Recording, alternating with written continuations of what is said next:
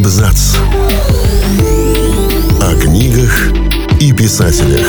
О книгах и писателях.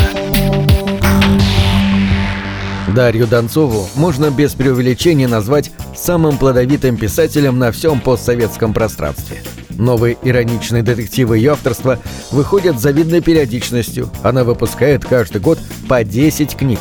Кажется, именно этот факт и вызывает постоянные споры и домыслы о том, кто на самом деле пишет детективы вместо нее. Впрочем, и кроме этого, автор часто дает повод для обсуждения собственного имени, а иногда ей приходится даже становиться истцом или ответчиком во время судебных разбирательств. Всем привет, я Олег Булдаков, и сегодня я расскажу вам о том, кто пишет книги за Дарью Донцову и чем закончились судебные разбирательства с ее участием. Первый роман Дарьи Донцовой вышел в печать в 1999 году, и с тех пор ее популярность неизменно росла. Некоторые критики и специалисты от мира литературы упрекали автора в низком качестве произведений, а читатели книг Дарьи Донцовой в отсутствии вкуса. Но при этом едва выходившие новые детективы писательницы расхватывались с пола книжных магазинов и лотков, как горячие пирожки.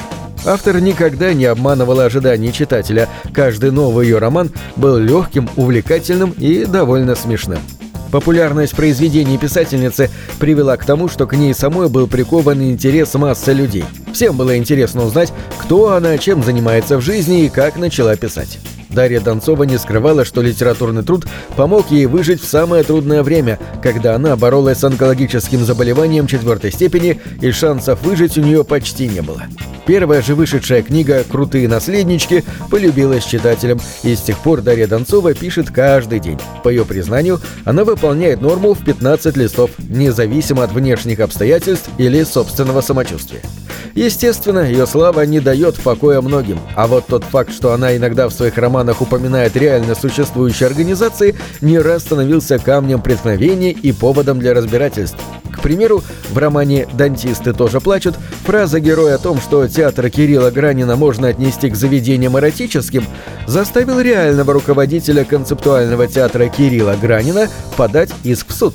Правда, суд в иске отказал, а вот адвокат писательницы Павел Астахов не упустил случая напомнить Кириллу Гранину о том, как он создал постановку «Дарья Донцова. Эротические фантазии», даже не попытавшись спросить позволения писательницы на использование ее имени и образа. Еще один детектив «Небо в рублях» оскорбил руководство автосалона «Арманд», который был упомянут в этой книге в связи с мошенничеством со стороны одного из работников салона. Юристы реального автосалона тоже обратились в суд, правда, все закончилось заключением мирного соглашения, подробности которого не упоминаются. Еще издательство «Эксмо» судилось с автором книги рецептов, которая сознательно взяла псевдоним, напоминающий имя главной героини одного из циклов Евлампии Романовой, и выпустила книгу рецептов «Лампы Романовны». При этом у издательства иск не приняли, и факта плагиата в действиях автора и издательства-ответчика не обнаружили. Пришлось Дарье Донцовой отстаивать свое доброе имя во время суда с Виктором Шендеровичем, обвинившим писательницу в плагиате, но не сумевшим в итоге доказать его присутствие в произведении автора.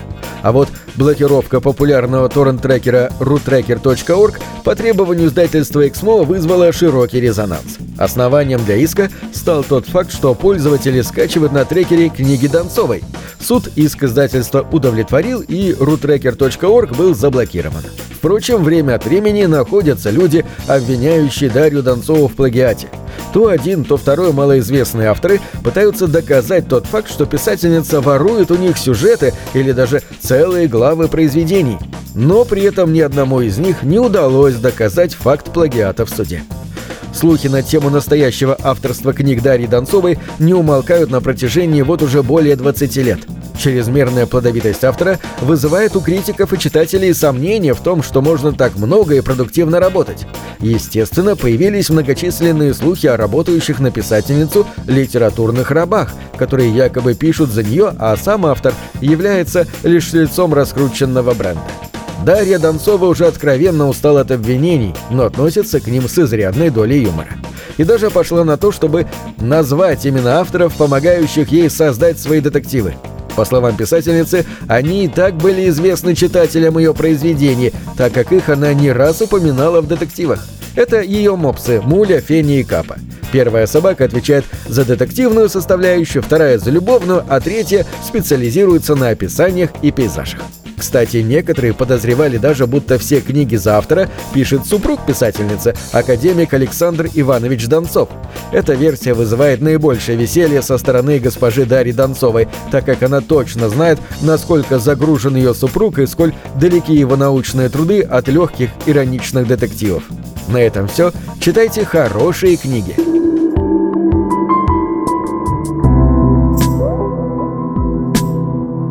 Книги — это двери, что выводят тебя из четырех стен.